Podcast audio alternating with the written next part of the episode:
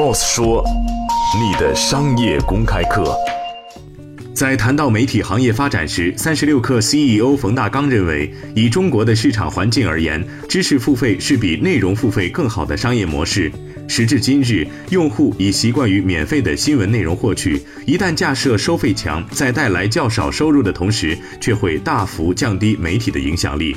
请听三十六氪 CEO 冯大刚谈趋势：内容付费在中国市场环境下并不合理。价值才是我们自己的做的业务好不好？情绪的东西都是泡沫而已。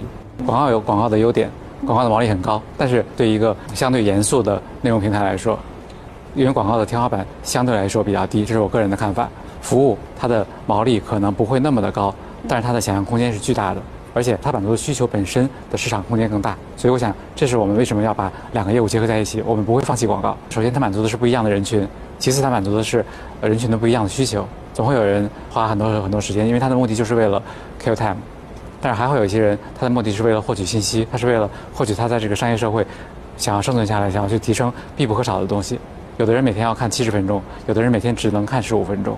那那些看十五分钟的人应该看什么呢？就是以中国的市场环境而言，我想知识付费是比内容付费相对更好的商业模式，因为它的规模会更大。因为今天用户比较习惯于这种免费的内容获取，一旦你把这个内容上面加一个收费墙，它会带来一点点收入，但它会大幅的降低你的影响力。所以我想说的趋势有两点，就是我自己的观察。第一点是，呃，知识付费的空间大于内容付费；第二点，我认为线下的空间大于线上。